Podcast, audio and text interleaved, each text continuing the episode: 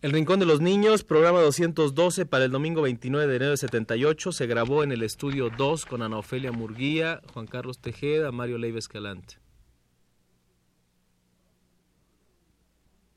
Radio Universidad presenta El Rincón de los Niños, un programa de Rocío Sanz.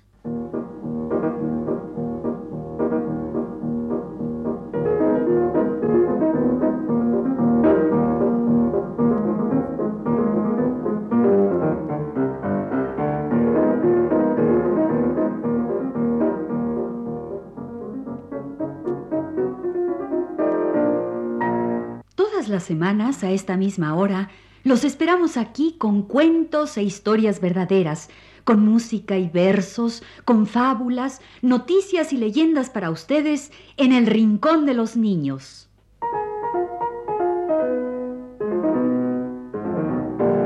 Hoy vamos a dedicar nuestro programa a José Julián Martí.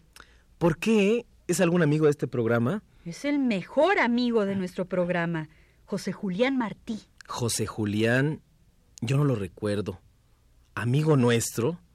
José Julián. Pues no, yo no lo recuerdo. Qué bárbaro. Tan amigo nuestro José Julián y tú no lo recuerdas. Con decirte que es tan amigo del Rincón de los Niños que hasta estuvo en el primer programa que hicimos. ¿De veras? Sí. Por eso hoy nuestro programa está dedicado al mejor amigo de este rincón, José Julián Martí. José Julián. Me suena el nombre. Dime, ¿cómo es este que, que dices que es el mejor amigo del rincón? Mira, te voy a decir algunas cosas de él y pronto sabrás de quién se trata. Nació el 28 de enero de 1853. 1853. Hace más de un siglo, pero ¿cómo puede ser amigo nuestro? Pues lo es. Es el mejor amigo del rincón. Es el mejor amigo de los niños de América. Mm, creo que ya sé de quién estás hablando, pero dime más. ¿Cómo era? Era de pequeña estatura, de rostro ovalado, moreno, de frente abombada y ancha. Su cabello era fino, castaño, ensortijado, y lo más notable eran sus ojos, pardos, límpidos y grandes, con reflejos simultáneos de bondad y fortaleza. Un gran hombre. A ver, dime más. Era cubano, era escritor, luchó por su patria y dejó para los niños de América cuentos y relatos maravillosos. José Julián Martí. José Martí. Por supuesto, el gran escritor cubano, el que escribió La Edad de Oro para los niños de América. Claro, José Martí, el de los cuentos de elefantes de nuestro primer programa. José Martí, que nació un 28 de enero del año 1853. En 1978 se han cumplido 125 años del nacimiento de José Martí. Y hoy dedicamos nuestro programa a los relatos de José Martí, el gran amigo de los niños. Así es que hoy les vamos a contar lindos cuentos y relatos de La Edad de Oro de José Martí. Oye, ¿qué es la edad de oro? ¿Un libro? La Edad de Oro fue una revista que creó José Martí para los niños de América, con cuentos, leyendas, versos, datos científicos, en fin, de todo, y en español. José Martí fue uno de los más grandes escritores de habla hispana y dedicó todo su talento y sabiduría a componer aquella revista para niños que llamó La Edad de Oro. En el título puso La Edad de Oro, publicación mensual de recreo e instrucción dedicada a los niños de América. Esto sucedía en el siglo pasado, imagínense. Entonces, claro, no había revistas para los niños de América Latina especiales para ellos. Y José Martí quiso darles una, una revista mensual, para que los niños de América sepan cómo se vivía antes y cómo se vive hoy en nuestra tierra. Puso en ella José Martí todo su gran talento de escritor, que era mucho, toda su sabiduría sobre cosas y personas y todo su cariño. Pero pobre José Martí, solo pudo imprimir cuatro números de su revista para niños. Les voy a contar. Resulta que Martí luchaba desde muy joven por la independencia de su país, Cuba, que entonces era de los españoles. A los 16 años fue a dar a la cárcel por luchar por la independencia cubana. Después lo desterraron a España y de allí se fue a los Estados Unidos. Allí estaba ganándose la vida, escribiendo y luchando desde lejos por la independencia de Cuba, cuando se le ocurrió lo de la revista para niños, La Edad de Oro. Pero Martí era pobre. Entonces un amigo generoso, el señor Da Costa Gómez, le dio el dinero para imprimir y sacar la revista para los niños de América, La Inmortal Edad de Oro, de José Martí. Esto sucedía en 1889.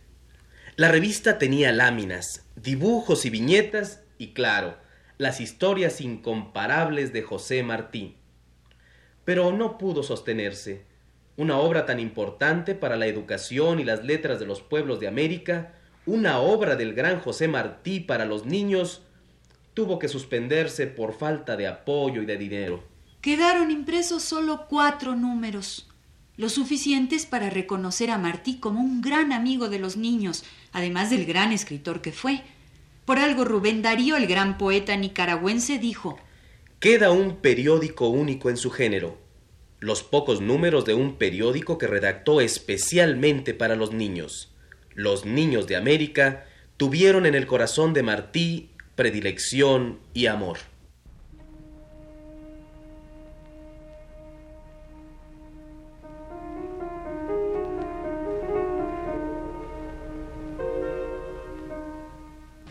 La Edad de Oro.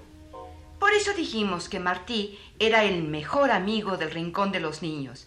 Con él empezamos, con sus preciosos cuentos de elefantes que contamos en nuestro primer programa.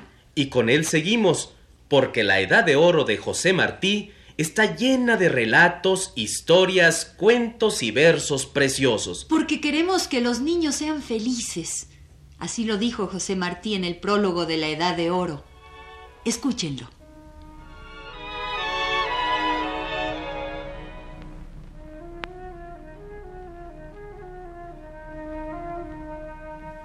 Lo que queremos es que los niños sean felices. Y que si alguna vez nos encuentra un niño de América por el mundo, nos apriete mucho la mano, como a un amigo viejo, y diga donde todo el mundo lo oiga, este hombre de la edad de oro fue mi amigo.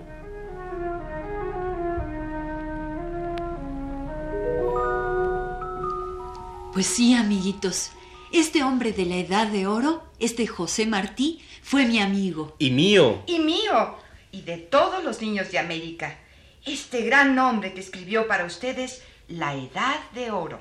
Bueno, pues en la Edad de Oro viene un relato que se llama Un juego nuevo y otros viejos.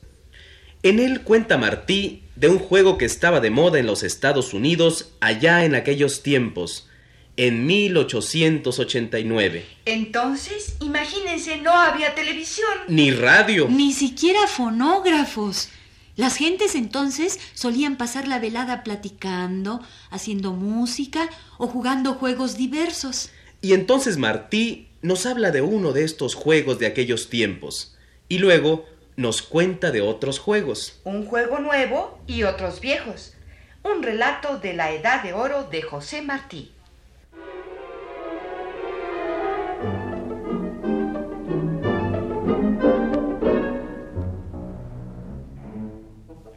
Ahora hay en los Estados Unidos un juego muy curioso que llaman el juego del burro. En verano, cuando se oyen muchas carcajadas en una casa, es que están jugando al burro. No lo juegan los niños solo, sino las personas mayores, y es de lo más fácil de hacer. En una hoja de papel grande o en un pedazo de tela blanca se pinta un burro. Pues bien, se pinta un burro grande, como del tamaño de un perro.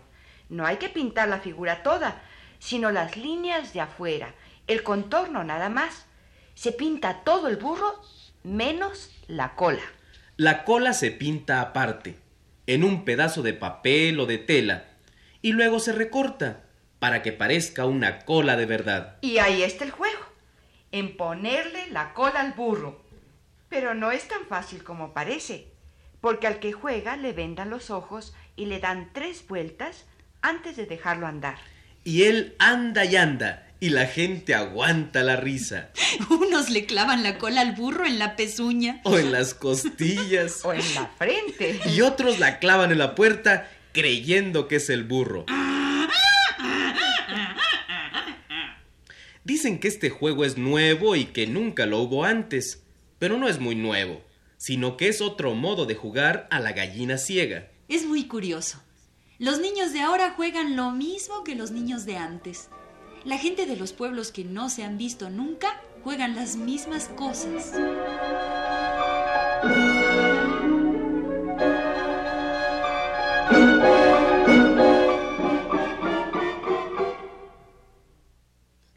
Se habla mucho de los griegos y romanos que vivieron hace dos mil años, pero los niños romanos jugaban a las canicas, lo mismo que nosotros, y las niñas griegas tenían muñecas con pelo de verdad, como las niñas de ahora. Por cierto, existe una lámina donde se ven unas niñas griegas poniendo sus muñecas delante de una estatua de Artemisa o Diana. Diana era como una santa de entonces, porque los griegos creían también que en el cielo había santos, y a esta Diana le rezaban las niñas para que las dejase vivir y las tuviese siempre lindas. No solo muñecas le llevaban las niñas, también se ve en la lámina un caballero con cara de emperador que le lleva a Diana un cochecito de madera, para que ella se monte cuando salga a cazar, como dicen que salía todas las mañanas. Nunca hubo Diana ninguna, por supuesto. Ni hubo ninguno de los otros dioses a quienes rezaban los griegos en versos muy hermosos y con procesiones y cantos. Lo que pasa es que los griegos fueron como todos los pueblos nuevos, que creen que ellos son los amos del mundo, lo mismo que creen los niños. Y como ven que del cielo vienen el sol y la lluvia, y que la tierra da el trigo y el maíz, y que en los montes hay pájaros y animales buenos para comer, le rezan a la tierra y a la lluvia, y al monte y al sol. Y les ponen nombres de hombres y mujeres a sus dioses, y los pintan con figura humana, porque creen que piensan y quieren lo mismo que ellos y que deben tener su misma figura.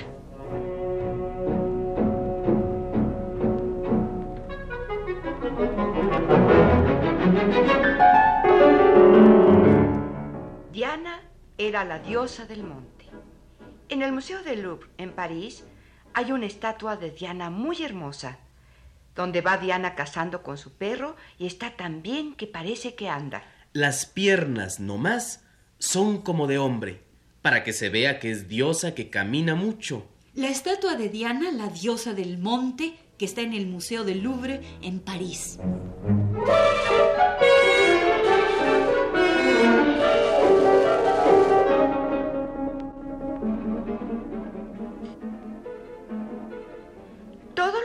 No son tan viejos como las canicas ni como las muñecas. Por ejemplo, la gallina ciega no es tan vieja, aunque hace como mil años que se juega en Francia. Lo que los niños no saben, cuando les vendan los ojos para jugar a la gallina ciega, es que este juego se juega por un caballero muy valiente que hubo en Francia. Este caballero se quedó ciego un día de pelea, pero siguió peleando hasta morir. Este fue el caballero Colin Melah. Entonces, el rey mandó que en los torneos saliera siempre a pelear un caballero con los ojos vendados, para que la gente de Francia no se olvidara de aquel gran valor. Y de allí vino el juego.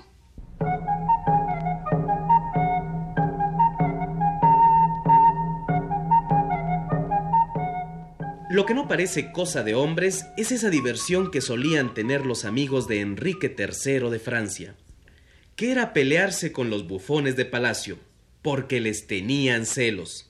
En eso se pasaban la vida, en jugar y en pelearse, los amigos del rey Enrique III de Francia. La pobre Francia estaba en la miseria y el pueblo trabajador pagaba una gran contribución para que el rey y sus amigos tuvieran espadas con puño de oro y vestidos de seda.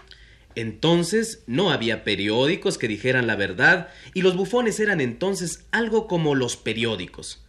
Los reyes los tenían en sus palacios no solo para que los hicieran reír, sino para que averiguasen lo que sucedía y les dijesen a los caballeros sus verdades. Y los bufones, como en chiste, le decían sus verdades a los caballeros y a los mismos reyes.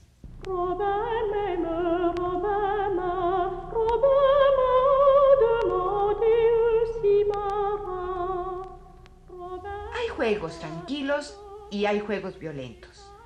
Los pueblos, lo mismo que los niños, necesitan de tiempo en tiempo algo así como correr mucho, reírse mucho y dar gritos y saltos. Es que en la vida no se puede hacer todo lo que se quiere y lo que se va quedando sin hacer sale así de tiempo en tiempo como una locura. Los moros tenían una gran fiesta de caballos que llamaban la fantasía, un juego de locura.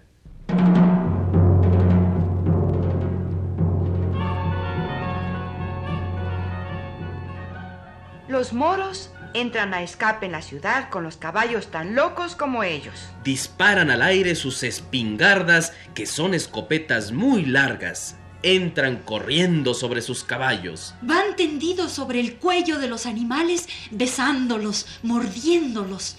Se tiran al suelo y vuelven a montar sin parar la carrera. Gritan como si se les abriese el pecho. Y es que los pueblos, lo mismo que los niños, necesitan de tiempo en tiempo algo así como correr mucho, reírse mucho y dar gritos y saltos.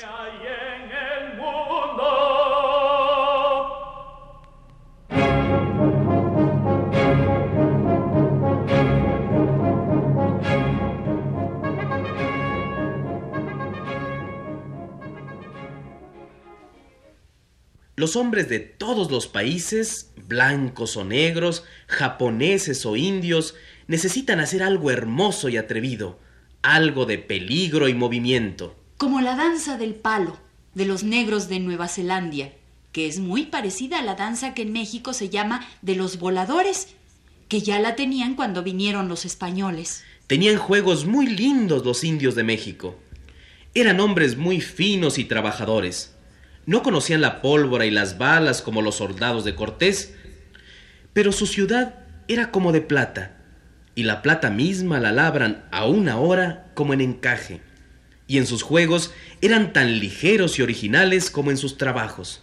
La danza del palo, la danza de los voladores, era un juego de peligro y movimiento que jugaban los indios de México.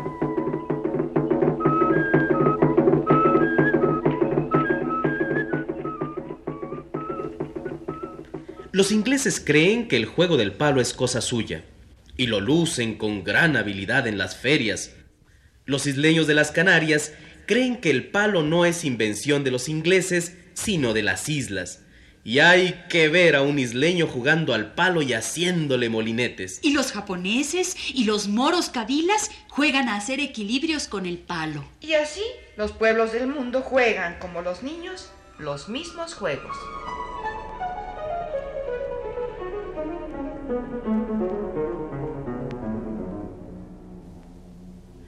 Y fue así como les leímos Un juego nuevo y otros viejos, una página de La Edad de Oro de José Martí.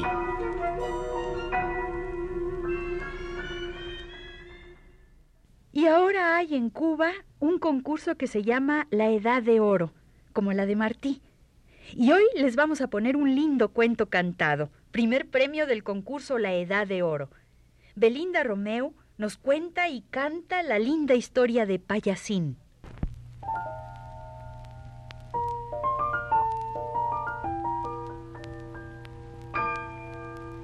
Oye, sí, tú mismo. Acabo de entrar en tu casa y no te has dado cuenta. ¿Que quién soy? Una amiga tuya. ¿Sabes para qué vine? Vine a buscarte para dar una vueltecita. ¿Vamos a ir al escambray? Que es muy difícil. ¿Cómo va a ser difícil? Todo lo que los niños quieran se puede hacer. Sí, ya sé que es un poco lejos, está en la provincia de las villas, pero no importa, porque vamos a ir volando. Verás qué fácil es. Ahora mismo salimos por esa ventana y... Pero no me mires tan serio. A ver, sonríe. Así. Ahora dame tu mano. Cierra bien los ojos y nos lanzamos al espacio. ¡Qué aire tan fresco! Oye, ten cuidado. Ten cuidado con esas palomas que vas a chocar. Por poquito. ¿Y qué susto se dio aquella?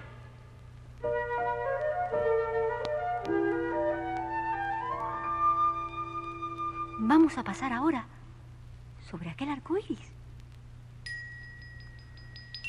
Qué lindos colores tiene. Mira lo que te ha pasado. Te has llenado de polvo de arco iris. ¿Te has puesto todo azul? No importa. El aire te limpiará. Pero qué distraída soy. No te he dicho a quién vamos a ver. ¿Sabes a quién? Pues a un payasito amigo mío y de todos los niños que vive en el piquito de la loma más alta. Mira, ¿ves aquellas lomas? Eso quiere decir que ya estamos llegando. Dame tu mano. Vamos a bajar. ¡Uy, qué cosquillita en la barriga! Cuidado, que vamos a aterrizar. ¡Perfecto aterrizaje! Y qué rico olor a hierba fresca. ¿Sabes por qué el campo está tan verde? Porque estamos en época de lluvia. Y cuando llueve, los ríos se llenan de agua, las flores crecen, los animales se ponen alegres y todo el campo se llena de colores. Es como si estuviera de fiesta. Pero ¿dónde estará Payasín? Me dijo que iba a estar aquí. ¿Dónde se habrá metido? ¿No oyes una musiquita? Mira, mira a lo lejos. ¿Ves detrás de aquellas palmas? Sí, es él. Es él que está bailando con unas margaritas azules. Y qué alegre está. ¿Sabes una cosa? Antes no era así. ¿Quieres que te cuente la historia de Payasín?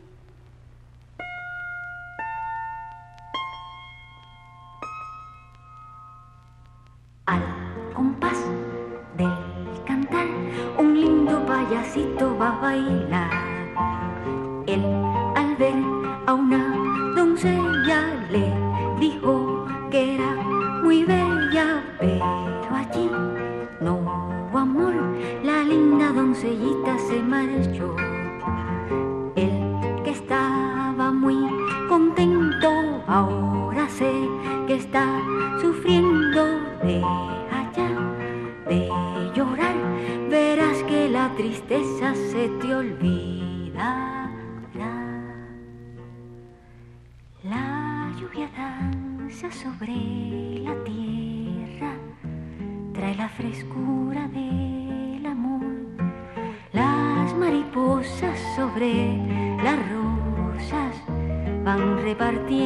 Olor.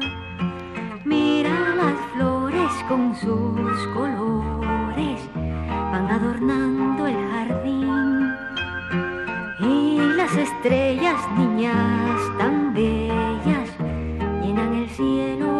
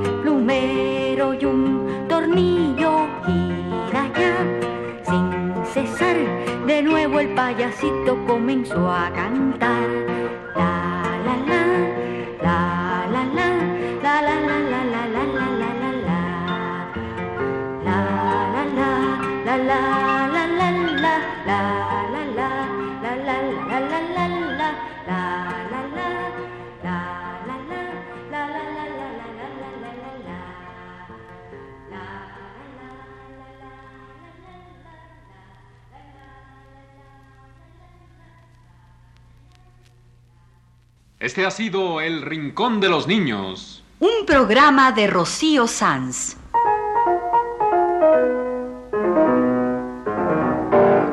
Asistente de producción, Leonardo Velázquez.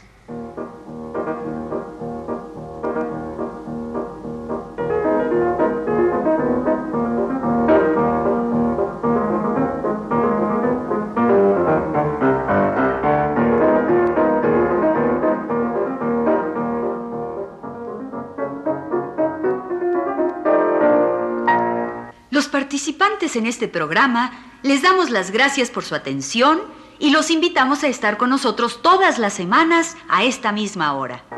Fue una realización técnica de Juan Carlos Tejeda y las voces de Magda Vizcaíno Ana Ofelia Murguía y Mario Leiva Escalante.